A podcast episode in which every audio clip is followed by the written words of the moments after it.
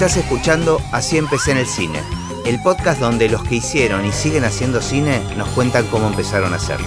Hoy nos visita Adrián Rodríguez. Es raro esto. no, no, sin duda es de los episodios más extraños. Es raro porque una de las cosas que más me motiva es la curiosidad por no conocer el camino del otro. Claro. Digamos, ¿Cuántos años hace que trabajamos juntos? Y bastante, el 2002. Así que 18 años. 18 años. Lo cual lo hace diferente, por lo pronto. Bueno, la primera pregunta eh, común a todos los invitados es si tenés noción en qué momento registraste el cine o apareció el cine en tu vida. Eh, sí, recuerdo cuando era chico, este, nosotros no íbamos mucho al cine, pero sí me acuerdo que los sábados eh, yo me pasaba mucho tiempo delante de la tele y en Canal 11 Sábado de Superacción. estaban los sábados de Superacción. Y yo me acuerdo de hacerme panzadas de películas y películas de todo tipo, desde Los Siete del Patíbulo, eh, Ana y el Rey, y mezclado con El Hombre de la Laguna, con las películas clase B de Hollywood de la década del 60, ¿viste? De, de todas esas películas que yo no tenía cero contacto con nadie que tuviera que ver con alguna expresión de estas características, pero las vi todas. Todas, todas, el, todas. El hombre de los rayos X. El hombre de los rayos la X, la mosca. Sí. eh, Bueno, sí, son épocas distintas. ¿eh? no, sí, bueno, pero, Pero pero, sí, las pasaban ahí, Sí. qué sé yo, este, los western de John Wayne, o, o después también había, en una época había series primero y después películas, y las series eran dos tipos audaces, o...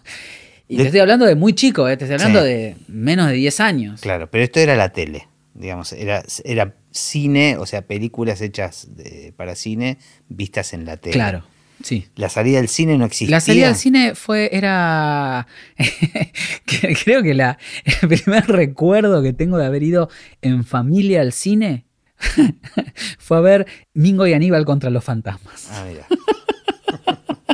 Este, tal vez ahora pensando un poco, algún abuelo o alguna abuela eh, me llevó a ver eh, alguna película tipo La Dama y el Vagabundo, ahí al cine de Los Ángeles. Pero no, no era una salida común ir al cine en- en mi casa. Y tampoco, evidentemente, te produjo algún registro en particular de esas salidas. No, porque la salida al cine en realidad era como las pocas veces que hubo, eran un combo, ¿entendés? Porque después o me quedaba a dormir en la casa de mi abuela o, o íbamos a comer algo, pero no, y, además no era una salida habitual, Eh, no era una, ne- ni siquiera te diría una vez por año, no era algo que, que- que estaba presente el cine en mi casa, salvo por esto. Y sí me acuerdo que eh, ese era mi cine, la tele era mi cine. Y, y sí me acuerdo de, de- de involucrarme mucho con las historias y quedarme pensando. Eso sí, me acuerdo, de, la historia me atrapaba. Hay algo que solemos discutir mucho cuando, cuando nos llegan los proyectos o, o incluso cuando nos recomendamos películas, Mm. eh, que tenemos una forma de ver eh, las películas y las series muy distinta. Totalmente. Y yo tengo como una como un registro más sensorial o cómo decirlo, este Sí, más emocional, más, más- conectado con la emoción. Claro, más con la emoción, no retengo jamás el nombre de un personaje, se me cruzan, digamos, no. Tengo como una mirada más global de las historias y vos siempre estás con los detalles, ¿no? ¿Y, y te pasaba eso desde Sí, chico? Sí, sí, sí, sí. De acordarme los nombres, de, de acordarme lo que pasaba, de la trama. Viste que hay películas, eh, por ejemplo, como El Señor de los Anillos, Sí. que aparece un personaje y después aparece otro que está vestido muy parecido así, ah, pero este no era el mismo. Claro, son Bueno, esas películas como Harry Potter, también que yo Claro. nunca las puedo seguir, las Claro, disfruto, pero siempre me sorprende los comentarios que vos haces. Y sí, los personajes me quedaban muy marcados y las diferencias, y siempre me preguntaban eso, justamente. Che, pero este no había parecido. No, mamá, es otro. pero sí, sí, bueno, sos, sos el tipo para el cual labura ese director que se dedica a plantar pequeñas cositas. Sí, no soy tan nerd como hay otros, pero sí tengo, no, no de nerd, tengo pero una cierta justamente nerdidad. tengo que decir que también te juega en contra, porque a veces no soportás las cosas que no te cierran después. Ah, bueno, también, obvio, obvio. y sí, yo sí. tal vez a mí se me pasan Sí, más. Sí, sí, es verdad. En es esa verdad. generalidad. Las películas, las películas que no, que, que no cierran, no necesariamente que expliquen todo, pero sí que no cierran, digo, pero ¿y esto por qué pasó? Viste que hay, hay películas que dejan librado un montón de, de cuestiones a Sí, que sí, el espectador decida Sí. por qué pasó lo que pasó. Bueno, esas películas me molestan un poco. Pero bueno, qué sé yo, también es un mundo libre. Obvio. Bueno, pero me imagino que en, en todo este disfrutar de las series y de las películas en la tele, qué sé yo, no había una observación en particular ni del mundo de la música ni del sonido y ni siquiera pensar que había alguien No, que no. se dedicaba a eso. No, no. Eh, el, el primer recuerdo de eso fue, eh, a mí me gustaba mucho Queen y cuando llegó a mis manos el disco de Queen de eh, Flash Gordon, Ajá. yo era muy chico porque ponerle que haya sido 82, 83, Ujú. yo en el, ochen- yo en el 80 tenía 6 años. Así que a mí me llegó, ya ha llegado a los 13, 14. Entonces ahí dije, ah, mira qué bueno. Y esto es la música de la película. Corriendo fui al videoclub a alquilarme la película, a verla. Y dije, ah, mira, hay gente que hace música para películas. Hasta ese momento la música era algo que venía con la película. Pero sí ya estaba la música en tu vida, digamos. cuando- Sí, yo empecé a estudiar guitarra a los 9 años. Porque mi papá me regaló una guitarra y me mandó a estudiar. Y a partir de ahí sí fui tocando con intermitencia, ¿viste? Un año sí, otro año no. Bueno, pero ya a los 13 ya estaba, no sé si decidido, pero la música ya era un, un- elemento importante en mi vida. Este, entonces ahí fue cuando empecé, empecé a escuchar discos, música, eh, cassette que te grababan. Y, y ávido por escuchar todo lo que había, lo que hubo y, lo, y, y las cosas nuevas. Y ahí dije, ah, mirá qué bueno. Y esa fue la primera vez que tuve el pensamiento de, estaría bueno trabajar haciendo música para películas. O sea, con Flash Gordon. Con Flash Gordon. Esa fue la primera vez que tuve el pensamiento. Con Brian May sobre todo, porque en realidad la música la hizo más que nada él. Bueno, y era un guitarrista. Claro, claro. cual Este, admirabas. totalmente, aún lo, aún lo sigo haciendo. Ese fue el primer momento donde dije, qué bueno sería trabajar haciendo algo en las películas. También en esa época me había enterado que Mark Knopfler también había trabajado para alguna película. O sea, claramente tus ídolos eran siempre guitarristas. Sí, pero fíjate que no eran, ninguno de los dos son grandes virtuosos. Tengo mis guitarristas virtuosos, Steve Bay, o sea, claramente. Pero lo que más me interesaba de ellos no eran tanto el virtuosismo de la- del instrumento, sino cómo lo usaban el instrumento para hacer la música que hacían.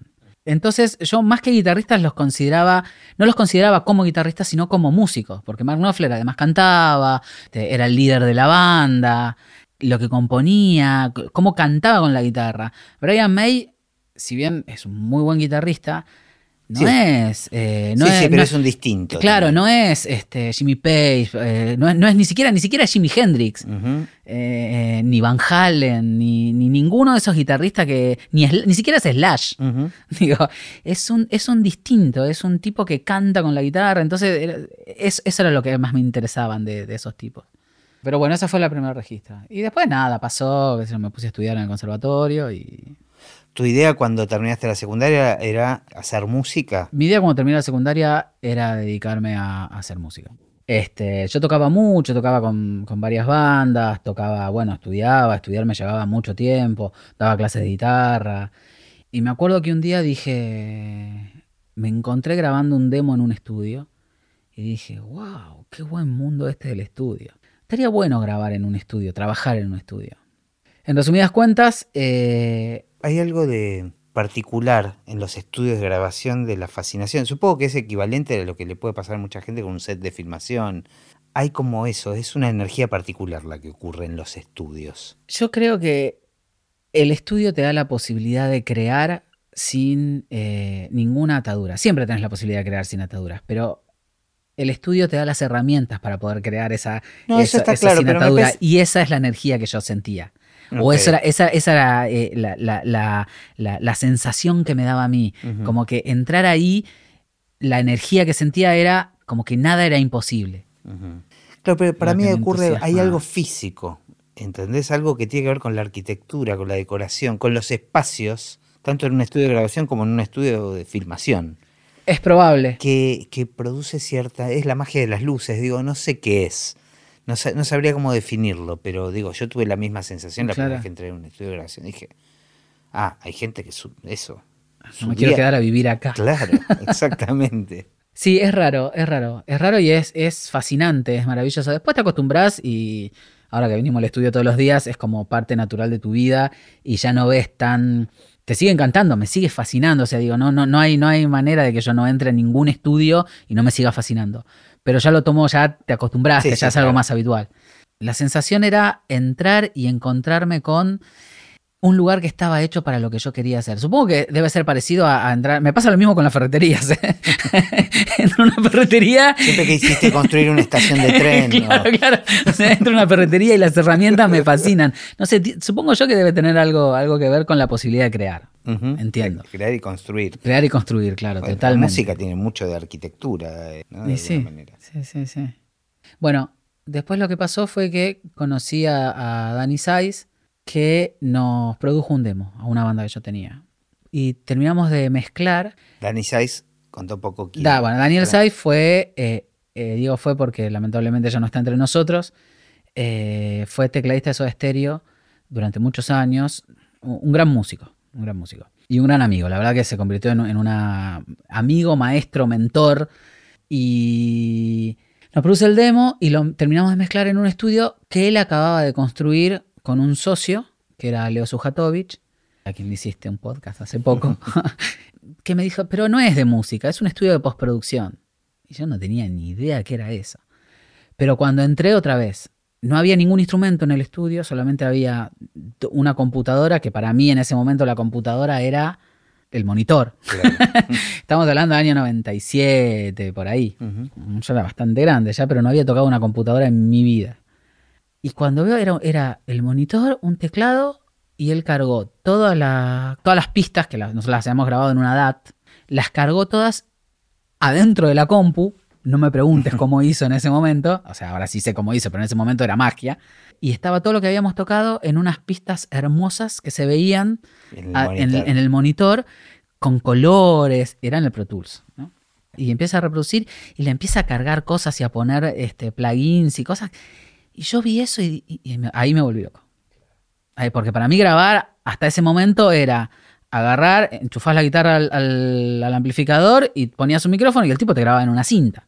Cintas de video, viste, tipo la DAT o, la cinta ancha, sí, sí, cinta pero abierta. Que se reproducía más o menos. Como en el cassette. era lo que, no, está bien, pero era lo que vos habías grabado, más o menos lo que habías tocado. Le podrías poner una camarita, alguna distorsión, digamos, pero sí, sí, sí, no mucho más que eso. Sí, o sí, pero era todo de, de hardware, era todo aparato, o sea, sí tenías que volver a pasar la señal por otro aparato. Ahora no. Claro. Acá estaba. No había nada. Todo ocurría dentro de la computadora. Claro, en el estudio no había nada. Y dije, chao, yo quiero esto. Y le pregunté, ¿puedo venir a trabajar acá? ¿Necesitas un asistente? Y obviamente me dijo que no. y le digo, ¿y no puedo venir igual?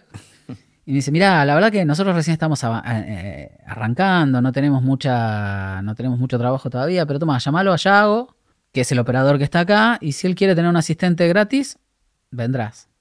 Obviamente teníamos el demo, lo llamé y a la semana estaba ahí, porque Yago también me abrió la puerta, este, Yago Andrade, y empecé a trabajar ahí.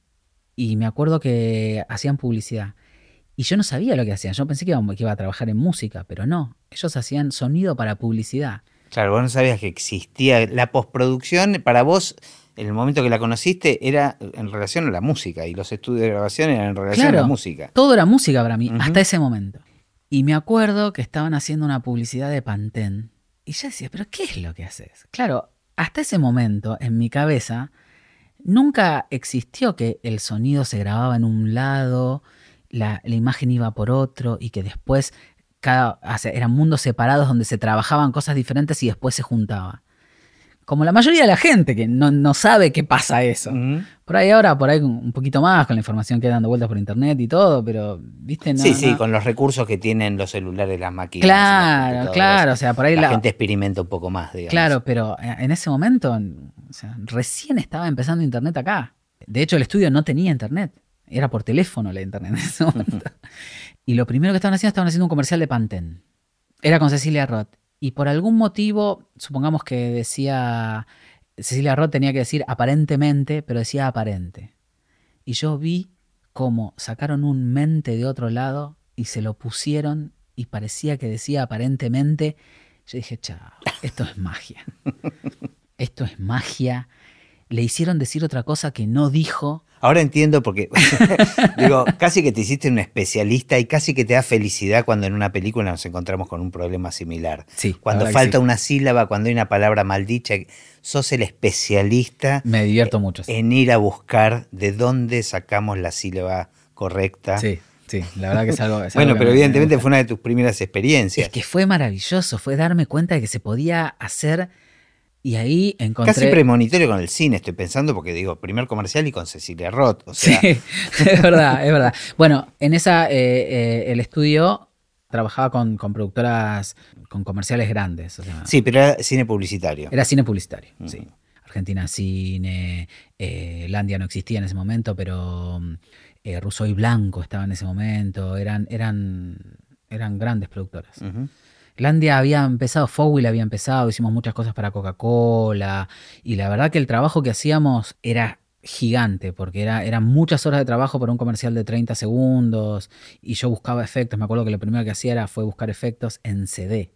O sea, los bancos de sonidos venían en discos, en CDs, entonces yo me pasaba agarrando, viendo la película, anotando la película, el comercial de 30 segundos, eh, anotando qué Las efectos, necesidades. las necesidades, iba, iba, agarraba los CDs y me ponía a escuchar y de- Sí, sí, le ponía esos CDs eran bancos que se vendían y caros. carísimo, Era carísimo. conse- conseguir 40 esos, discos sí. costaban como 1.500 dólares, Sí, 2.000 sí. dólares. Sí. La, la cuestión es que yo agarraba esos discos, escuchaba, leía lo que decían este, y buscaba y marcaba los que podía llegar a ser y los dejaba todos apiladitos con un papelito cada uno para que Yago los levantara a la máquina y, y pudiera trabajar. Ese era el trabajo del asistente. Ese era uno de los trabajos del asistente. Otro era, había que sincronizar. Ahora te mandan un OMF, Claro. pero en ese momento había, había que sincronizar. Yo me acuerdo que Saiz contaba que para sincronizar todos los diálogos de una película que se grababan en DAT, o sea, los- los- el sonido, los diálogos se grababan en un DAT, se tardaban dos semanas. Ahora ya te viene el OMF que abrís y Ya y ya está. Ponele. Pero se tardaba dos semanas en hacer ese laburo. Y con los comerciales pasaba lo mismo. Cuando los comerciales tenían diálogos, a vos te llegaban los DAT de directo con los diálogos y te decía qué escena y qué toma habían usado y vos tenías que levantar la escena y la toma y sincronizar la mano contra el VHS, contra el audio del VHS para que sincronizara. Claro. Digo, ese era también otro de los, de los laburos que yo hacía. De todos modos, bueno, era la publicidad y vos estabas fascinado con eso. Un poco la música empezó a quedar. La música se relegó totalmente. Totalmente. O sea, la, eh, miento. Yo seguía con mis bandas, seguía tocando, seguía grabando demos, seguiría, me armé un pequeño estudiecito súper, no, no de inmediato obviamente, pero súper modesto en mi casa y seguía grabando en mi casa, pero mi energía y mi líbido estaba puesta en, se fue para la postproducción, digamos. Ya, ya no me interesaba trabajar grabando bandas o grabando música, porque realmente fue como si hubiera encontrado una segunda vocación más fuerte que la primera. Sigo amando la música, sigo siendo músico, vos sabés, digo, Sí, o sea, sí, no, sí. no es que no es que reniego para nada, al contrario, o sea, la música me Sí, de alguna manera ahora vamos a ir con la historia, pero nuestro encuentro tuvo que ver con esos dos universos Totalmente. y donde se cruzan los dos, donde vos te seguís metiendo con el tema de la música, seguís participando de Sí, alguna sí, manera, y yo fui- me fui metiendo un poco con el mundo del sonido. Bueno, pero lo que corresponde es que cuentes vos la historia. bueno, ¿y ¿cómo siguió? Digo, hasta ahora en ese estudio, que era la Biblia, Era la Biblia. era la Biblia, bueno, pero ahí era exclusivamente publicidad. Sí, en realidad el estudio se había, el estudio de la Biblia se había construido en la parte de arriba del estudio de Leo. O sea, Leo tenía su estudio abajo, donde él hacía básicamente publicidad, y él tenía su estudio abajo, pero por algún motivo a mí me interesaba más estar arriba. Claro. no sé, es como que realmente fue una- un encuentro maravilloso. Arriba solo lo que sucediera Era solo, solo postproducción. Solo comerciales. Solo comercial. Y no se te ocurría, No, digamos. solo comerciales no, porque mirá qué loco. Hicimos varios cortos junto con, con Yago.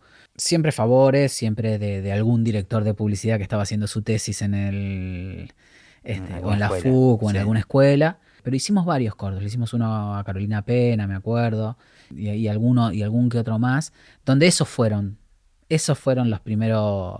Los primeros acercamientos al, al cine, digamos, a, a las películas que no sean publicidad. Y de alguna manera te empezó a cambiar la forma de ver o, o sobre todo de escuchar cine a partir del trabajo que estabas haciendo. Totalmente, totalmente, porque era tanta las ganas que yo tenía y la avidez por entender más todavía.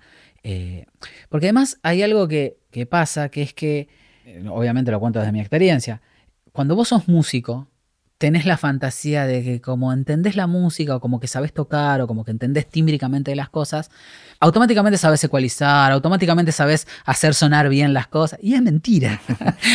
No, no es Porque- mentira. O sea, tenés un conocimiento, pero hacer sonido es otra cosa. Claro, digamos. porque necesitas saber cómo hacer. Por ahí vos podés tener en la cabeza lo que querés que suene, pero no sabes usar la herramienta.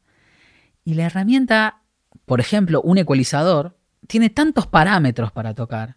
Y por ahí vos no sabés distinguir qué es lo que te está molestando y cómo sacarlo o cómo realzar una frecuencia. Y tenés que aprender de nuevo. O sea, no es que tenés que aprender de nuevo, tenés que aprender otras cosas. Obviamente, si tenés una, un conocimiento de qué es lo que querés que suene, lo vas a entender más rápido. En ese sentido sí creo que corrí con ventaja.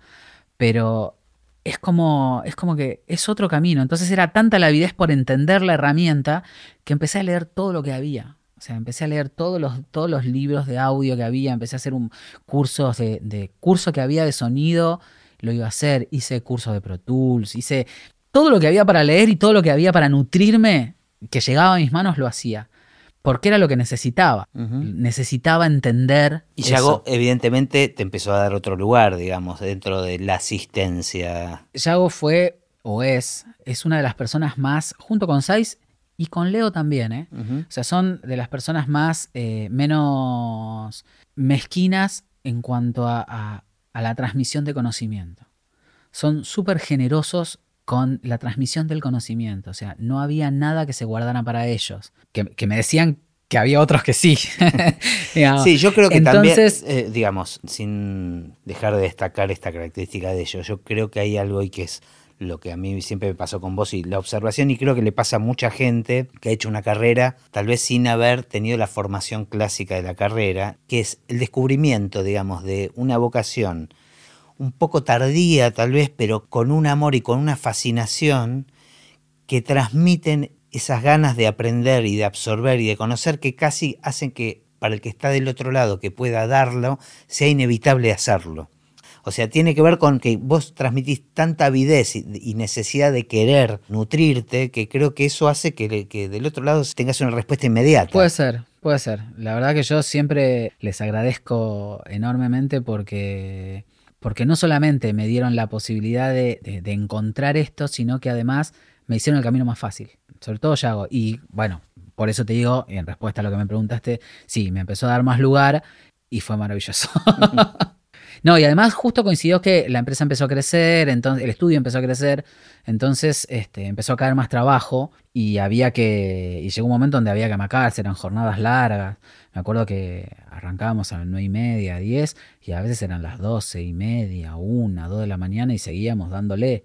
Está bien que yo tenía 20 años, ¿no? Ujú. 22, 23 años, entonces Otra era otra energía, más fácil, pero era, eran jornadas más extensas. Entonces llegó un momento donde nos empezamos a repartir un poco las cosas como para trabajar. Pero había así todo, había una máquina sola, así que, Había que hacer Había que- dobles turnos. claro. Después vino la crisis. Y después vino el 2002. En Sí, realidad la vino el crisis- 2001, claro. Sí, bueno, pero, o sea, en diciembre del 2001. El 2002 fue tremendo.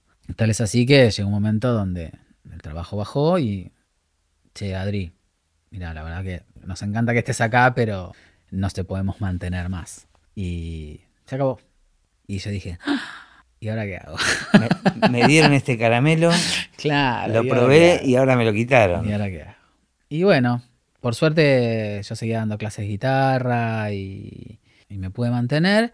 Igual no pasaron ni seis meses. Eso, eso es lo que digo. No, no fue tanto tiempo. No, no fue tanto tiempo, des- pero seis meses en ese momento, seis meses cuando no tenés nada, Cuando- y obviamente empezar a tirar currículum, empezar a ver productoras, me llevé un montón de contactos de gente que conocía, hice algún laburito freelance en casa, Claro, lo que pasa es que era un momento donde la crisis era para. Y no para- había. claro, estaban, toda la publicidad estaba absolutamente No este, había. detenida. Sí, sí, sí, sí, sí. Eh, y estuve detenida un tiempo y después empezaron los servicios para afuera.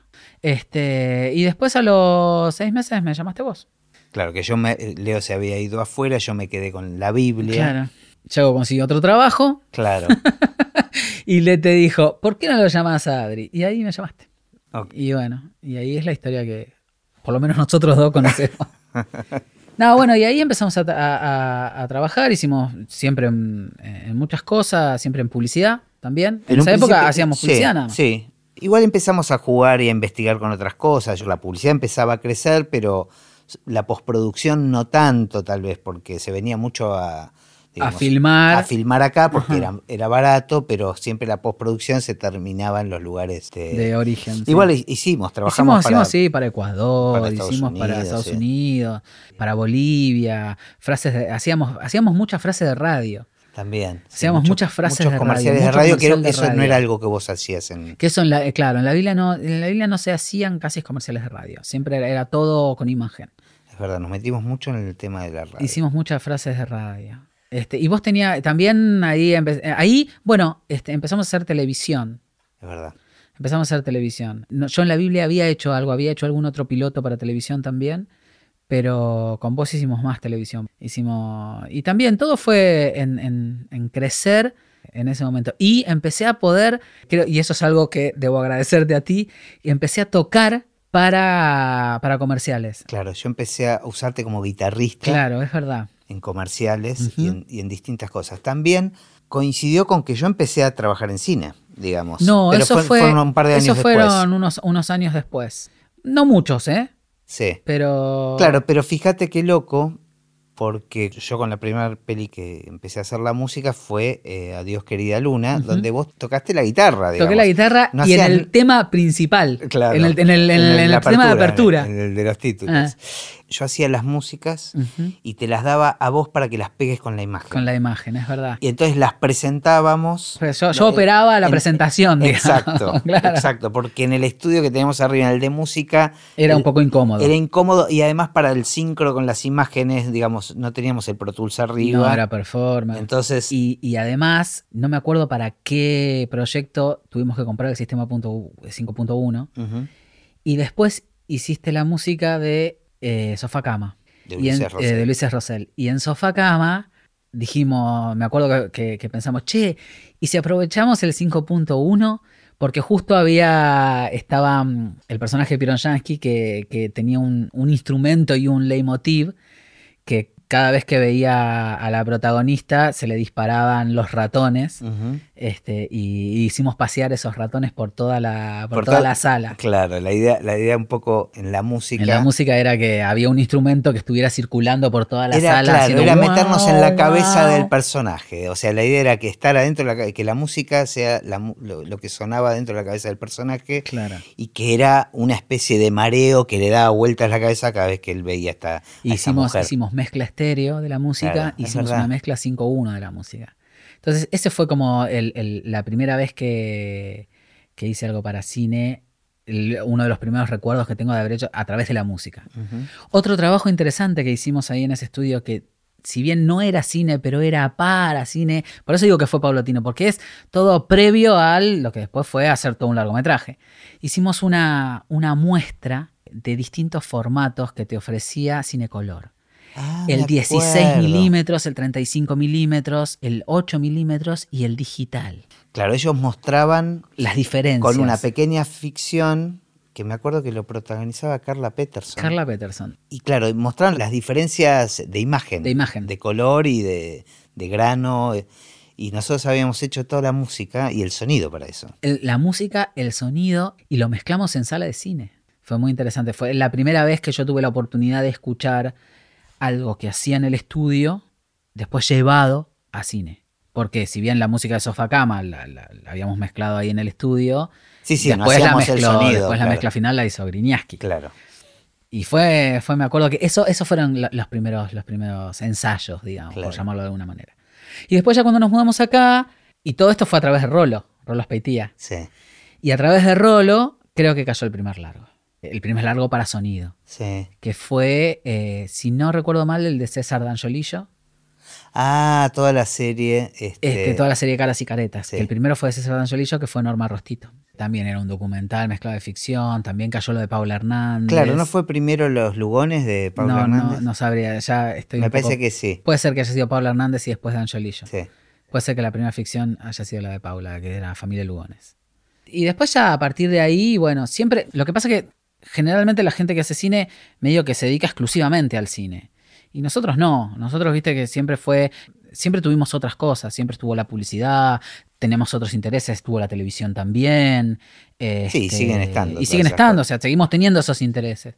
Ahora, ¿qué sentís que, que es el gran aprendizaje que vos tuviste en el mundo del sonido, digamos, que, que, que jamás hubieses pensado que era así? Un poco la sensación que tuve la primera vez que entré, esta que te dije hace un rato, que es que, que es que se podían hacer cosas maravillosas. Yo nunca supuse que cambiando lo que haces que se escuche pueda llegar a cambiar la emoción de lo que siente una persona que lo está mirando. Y parece increíble, pero no da lo mismo el ambiente que pongas o que no pongas en cuanto a la sensación que produce.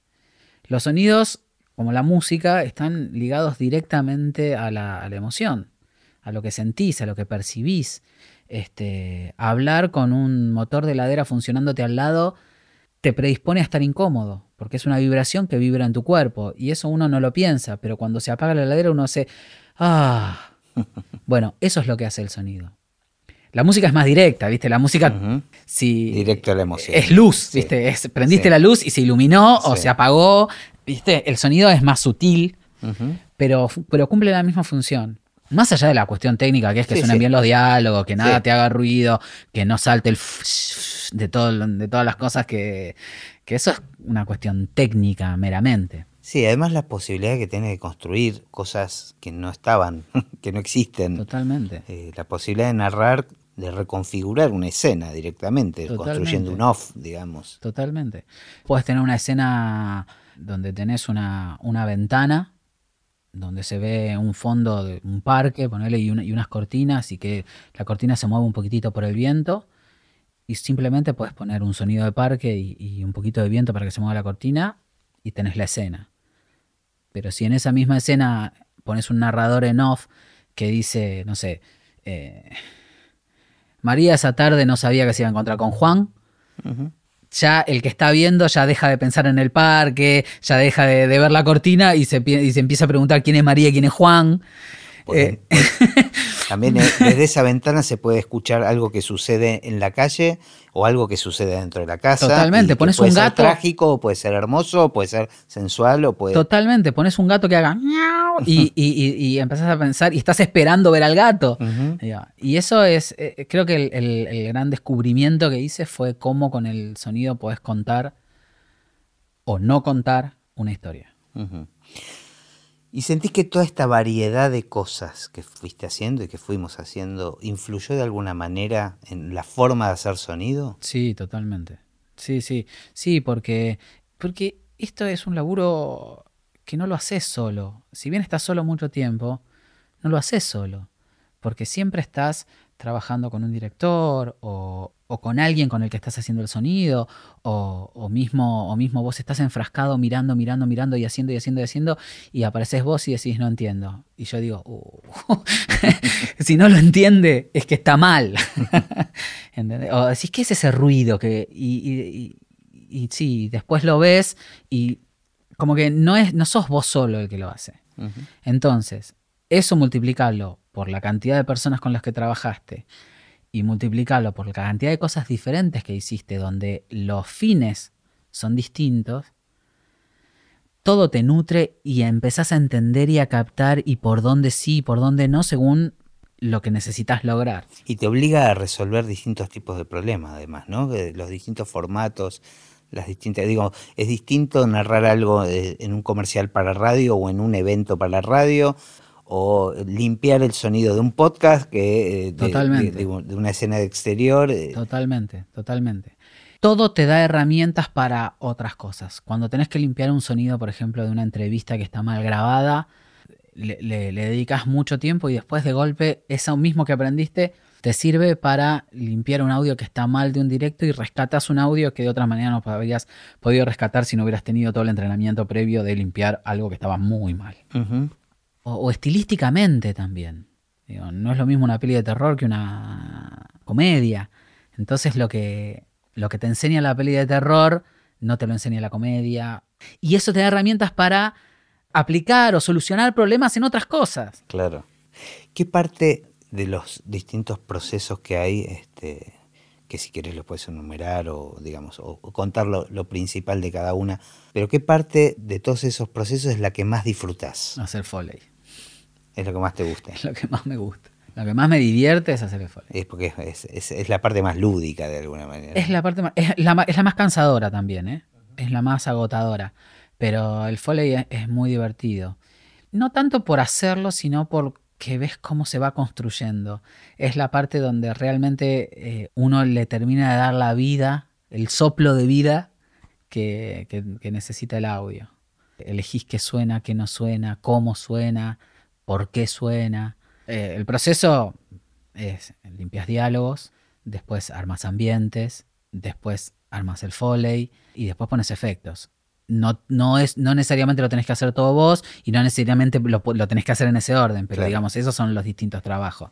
¿Y qué te sorprende de cada, de cada una de las etapas? Bueno, en el caso del foley, lo que te dije recién es con- ver cómo empiezan a cobrar vidas cosas que antes no tenían. O cómo con el foley podés rescatar acciones de un personaje que está atrás que si no le pones sonido no se ve. Claro, es- ese es otro de los poderes ¿no? que tiene el sonido. la claro, hacer ver cosas. hacer ver cosas o narrar, digamos, la importancia de apoyar una llave sobre una mesa si esa llave es trascendente Totalmente. en, en la narración. y decidir si es Sí. trascendente o no es trascendente, Exacto. digamos. Este, discusiones que hemos tenido. o cuando los pasos son súper importantes y cuando no importa que no haya pasos. Eh, después, en los diálogos me sorprende mucho. No sé si sorprender es, es la palabra, pero sí me, me gusta ver cómo tomas que están hechas en, en distintos momentos, en distintas horas y hasta tal vez en distintos días y que suenan realmente muy diferentes una de otra. En- me refiero a diferencia de planos, ¿no? Que pasa, por ejemplo, de un plano general a un primer plano, cómo después de trabajarlas no se nota y parece que están hechas en el mismo momento. O sea, que es lo mismo que hace el continuista, que es lo mismo que hace el buen editor con la imagen, pero con el sonido también se hace y a veces es hasta más difícil, porque la imagen, si el editor consiguió justo el momento, está perfecto. Y con el color, si el, si el, ma- si el director de fotografía hizo más o menos bien su trabajo, es más fácil de empatar. Con el sonido no es tan fácil. Puede variar, veces. en, una, en mismas condiciones puede variar En la- mucho la toma. digamos. Totalmente, porque por ejemplo, si la toma es al aire libre, o es en un lugar que no es al aire libre, pero está cerca de un campo y la- lo empezaron a filmar a las 2 de la tarde, el campo suena de una manera. Y si terminaron a filmar a las 7, 8 de la noche, el campo suena de otra manera. Entonces en una toma tenés grillos y en otra no. y se supone que todo pasa de día. Entonces ahí es cuando vos decís... Y además en el rodaje es como que es más importante la luz, el, el No, tiempo. pero y además no tenés manera de hacer Claro. otra, porque eh, eh, la locación la tienen ese día, no la Sí, tienen mañana para volver a la mañana. Es así.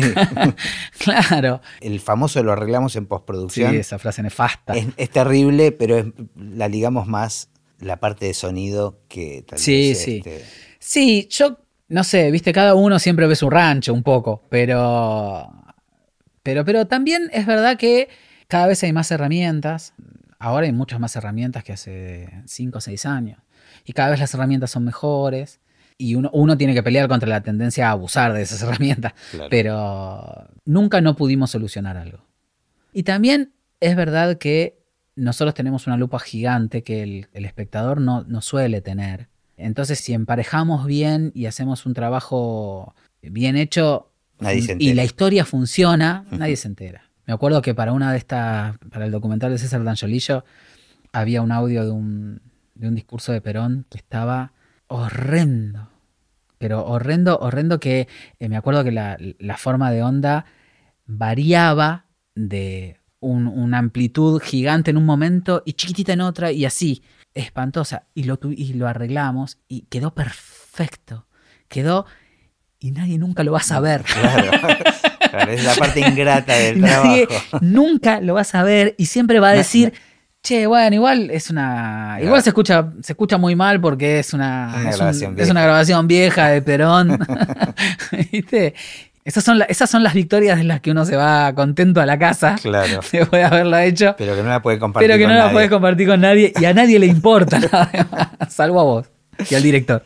Y de las otras etapas, Bueno, con los efectos pasa un poco lo mismo. Con los efectos pasa un poco lo mismo con, con el Foley. Yo creo que en realidad lo que te sorprende de cada etapa es lo mismo en todas, que es la, posibilidad de, que te llega algo completamente atado con, un hilván o con alambres o puesto todo con alfileres y vos lo sos, la modista que, termina de coser y te hace el, vestido de alta costura, digamos.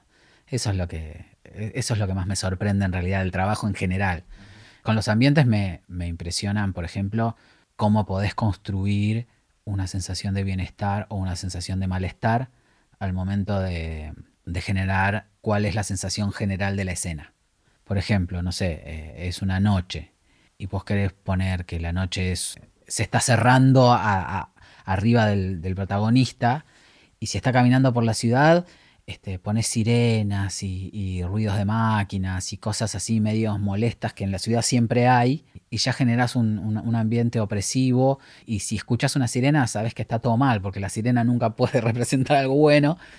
Una sirena lejana ya, genera inquietud. Ya genera una inquietud, ya te pone en un estado. Y si a eso le agregas una música que lo, que, lo acompaña, aunque más no sea una simple nota de tensión, generas eso. Y ahora, si esa misma escena en una comedia romántica sin cambiarle la cara al actor, sin cambiar la escena. No sé, pones. Eh, este, no le pones ninguna máquina, sino simplemente le pones algún grillito, alguna cosa, algún perrito chiquito ladrando lejos, este, alguna risa de alguien que pasa por atrás, lo que te genera la sensación, eh, la sensación que te genera, mejor dicho, es otra. Y parece mentira, pero esas cosas hasta te cambian la cara del actor. Si el actor está caminando y tiene una cara más o menos neutra, no es que está claramente deprimido o que está claramente contento. De acuerdo a lo que vos pongas en el fondo, lo que vos percibís es que está contento o está deprimido. Sí, sí, significa. A mí no deja de sorprenderme con la música, obviamente, que pasa lo mismo y lo La música, porque la música es más directa. Sí. Ahora, lo más loco de todo es que el cine nos pone en evidencia esto. Pero esto no sucede en la vida real también. Sí, claro. Digamos, la influencia del ambiente cambia nuestro estado de ánimo también. El sonido ambiente ni hablar, es lo que yo te este, decía de la heladera. Ni hablar, o sea. Este... Sí, sí, con los aires acondicionados sucede mucho cuando cortan, ¿no?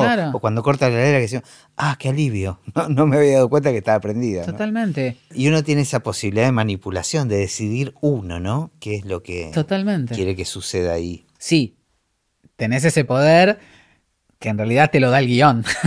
Bueno, sí, son decisiones muchas veces de claro, dirección. Ya, ya directamente. ese es otro tema me interesa tu visión de la relación que tenés, tanto con el músico, bueno, no sé si la mayoría de los casos es conmigo directo, pero a veces con otros, y con editores, con directores. La relación más importante generalmente es con el director y o barra productor. Porque a veces viste que hay películas de directores y películas de productores, pero en realidad es, con, el que tiene la decisión artística. ese es el vínculo más importante que es donde tenés que conectar, entenderlo, entenderlo, apoyarlo, sugerirle. Contenerlo. Eh, contenerlo, pelearte si hace falta, porque a veces hace falta. ¿Viste? A veces hace falta. Pelearte, bien, ¿no? O sea, quiere decir este, mantener una diferencia artística, me refiero con pelearte, ¿no? Este, sana. Y llegar a un entendimiento en cuanto a hacerle entender que lo único que te interesa a vos es trabajar en, función de que la película es lo más importante. Lo más importante es la historia que estás contando. Trabajemos para que la película sea lo mejor posible siempre. Yo sé que este es un, parece, parece un casetito, pero es así. Es así. es así. Después con los editores es muy importante, sobre todo la charla previa a que te envíen el material, para entender cómo trabajó, qué es lo que hizo. Este, pedirle que por favor te mande la sesión lo más ordenada que pueda. Y muchas veces el editor es el mismo director o, el director tiene mucha injerencia eh, en la edición. Entonces es, como hablar con tu hermano de tu papá. es, como, es como decir, y él te dice, no, mira que el director este es así, así. Entonces es como, es como una, especie de, de compinche que te pasa la data y te previene de los pros y los contras que puedes llegar a tener. la relación con el director. eso creo que es aplicable a todos los rubros. sí, sí, sí, sí. Este. Sí, bueno, pero el, editor es como el primero, con el primero con el que tenés que hablar. Generalmente suelo tener buena onda con, con, los editores. Como que hacemos el mismo trabajo, pero en distintos rubros. Sí.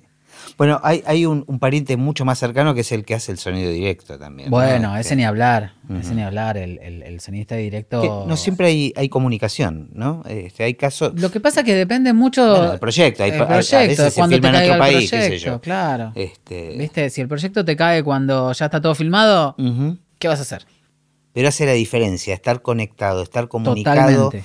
Con quien hace el directo. Totalmente. Hace la diferencia. Hace, hace la diferencia porque te puede, te puede explicar. Si, lo, si, lo, si vos entras en el proyecto previo a que se filme, eso implica que vos leíste el guion antes. Con lo cual, en cada escena filmada podés sugerir micrófonos o preguntarle, che, esto es así, esto es así, ¿con qué micrófono lo vas a grabar? ¿Tenés micrófono como para grabar esto? O, o pedirle, por lo que entiendo de la película, es una película que sucede, no sé, en tal lugar donde necesitaría tener ambientes del lugar. ¿Hay chance de que le puedas pedir a la producción o, o querés que le pida yo a la producción que te deje media jornada, una jornada para grabar ambientes o 10 minutos antes de cada escena en total silencio para grabar ambiente? Eh, por favor, los wild track. Bueno, o sea, sí, la verdad que es súper importante estar en, en- en comunión con el Sí, y, directo. y- y el pedido de cómo se entrega el trabajo, digamos. Totalmente, también, ¿no? Este, totalmente. Además es un rubro que, eh, como todo, tiene su yeite.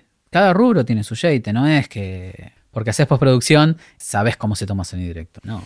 Sí, en verdad eh, es un, casi un leitmotiv en este podcast con todos los que voy hablando de los distintos rubros y toda la técnica y, y toda la artística. Es un leitmotiv que todos tenemos que estar más conectados. Si tuvieses posibilidad siempre de estar en los proyectos desde el inicio, porque muchas veces la postproducción se define después, del rodaje, pero si tuvieses posibilidades de estar desde el inicio, ¿quiénes serían los claves para vos con los cuales tener una conversación importante? El que hace el scouting. Eh, explicarle que por favor tenga en cuenta de al mirar en el momento de elegir la locación, que trate de elegir locaciones, que se fije si hay un colegio al lado, que se fije si hay una obra en construcción al lado, que tenga en cuenta también el sonido. Estoy pensando, por ejemplo, cosas que nos pasó eh, en, en la serie de Lerman en la casa, Mm.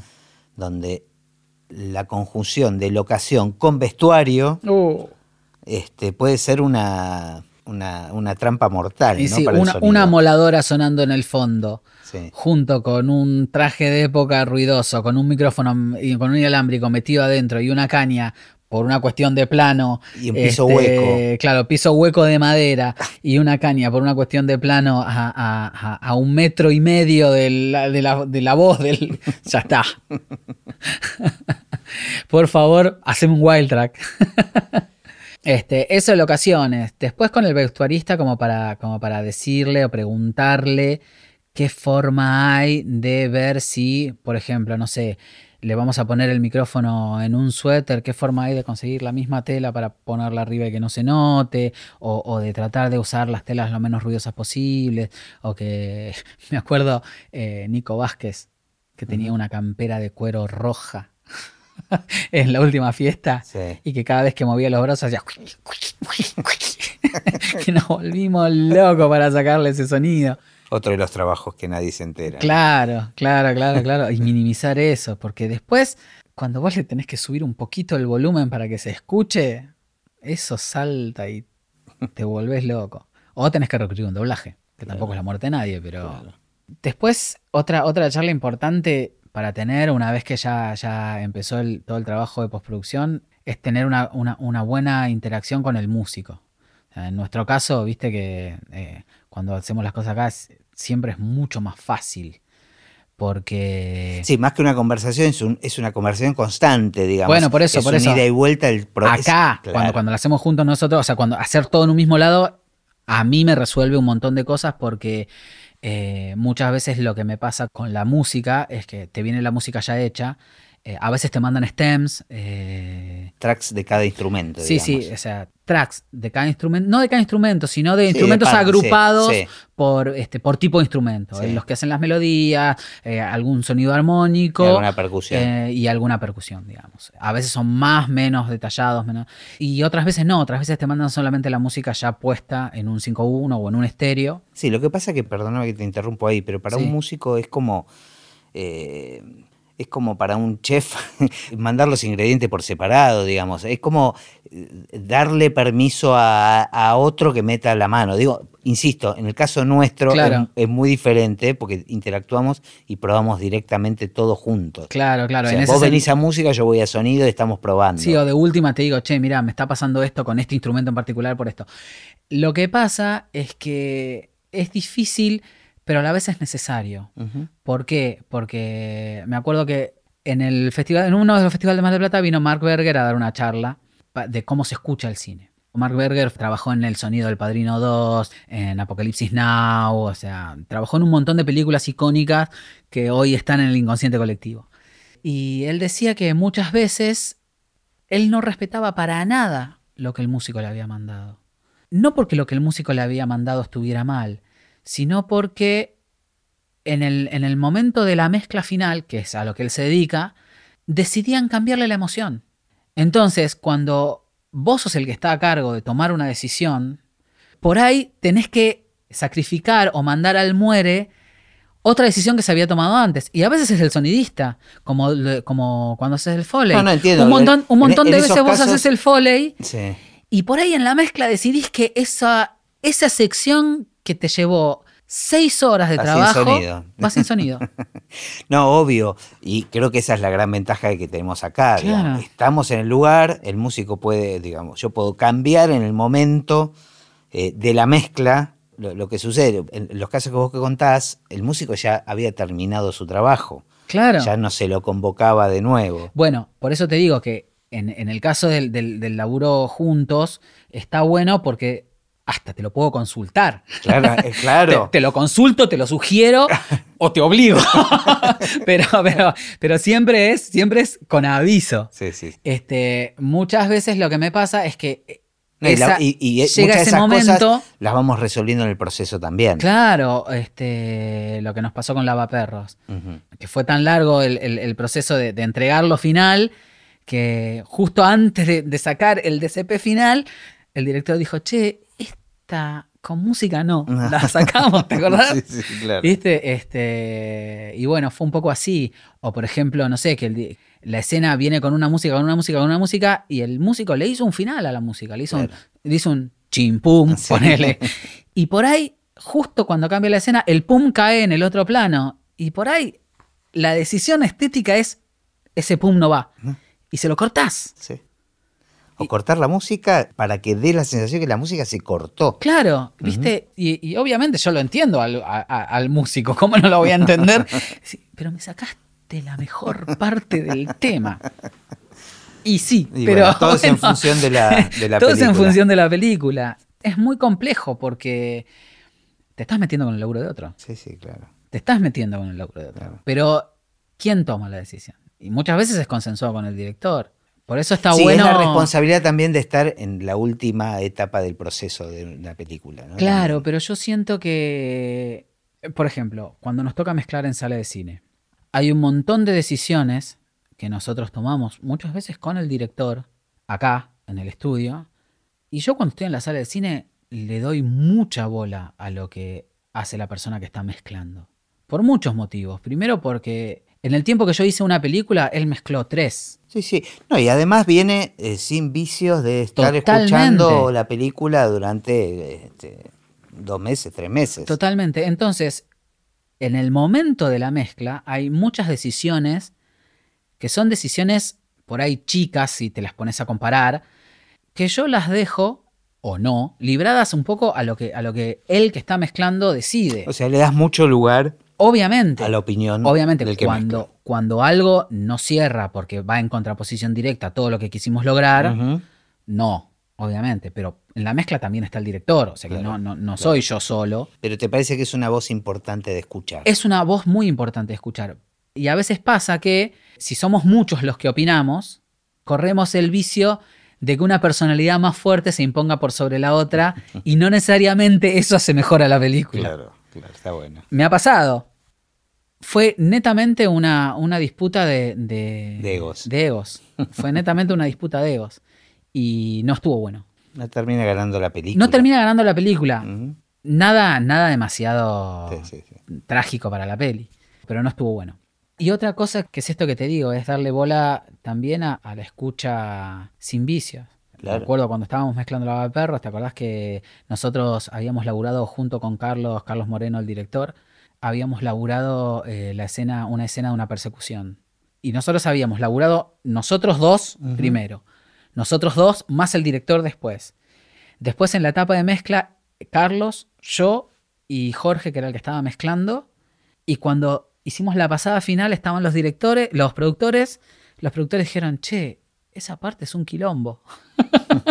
¿Te acordás? Sí, estábamos convencidos que ya habíamos resuelto todo. Y ahí estábamos convencidos que la habíamos resuelto. Y la terminamos de definir en ese momento y un poco en, co- en concordancia con los, con los productores porque nosotros ya habíamos hecho todo y creíamos que estaba bien, pero a la escucha, a la escucha fresca no pasó. Bueno, es como lo que sucede en los rodajes, que uno no se entera de todo lo que pasó en el rodaje eh, y vos ves lo que te llega al final, le digo, a un editor en todo Claro. caso, y la gente se acuerda de los caminos que buscaron, pero todo eso, en definitiva, al público no le interesa. no le interesa y no... Eh, y me parece que está bueno hacer como tener esa capacidad de tener a alguien que vea sin esos vicios, y es difícil, ¿eh? aceptar eso. Aceptar eso. Por supuesto, Es vos, muy difícil vos sentís que hiciste eso. todo un, un recorrido para llegar a un lugar, pero a- al otro lo que le importa es ese lugar que llegaste. El recorrido es un tema tuyo.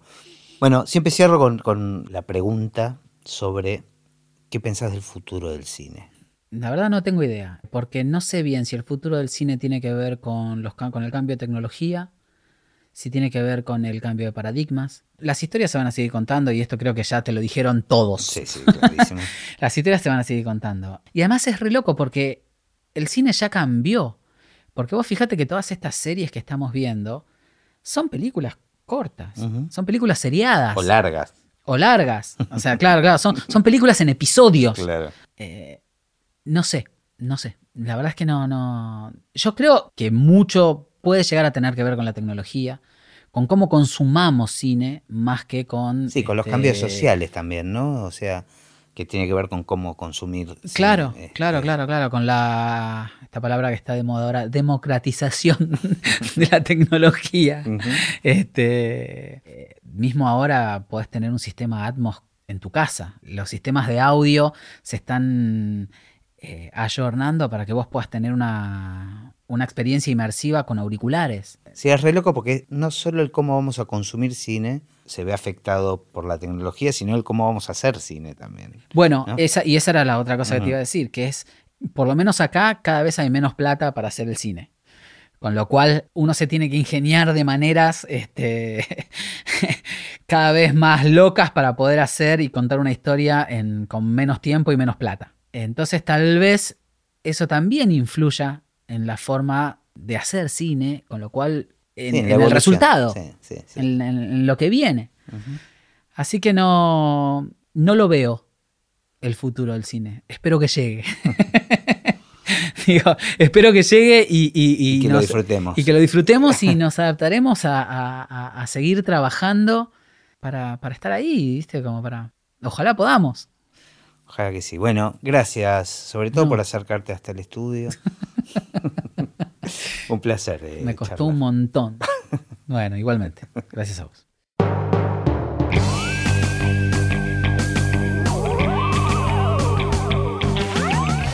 Y así terminó esta conversación de Así empecé en el cine. Mi nombre es Gustavo Pomeranek y espero que la hayan disfrutado al menos un poco de todo lo que disfruté yo.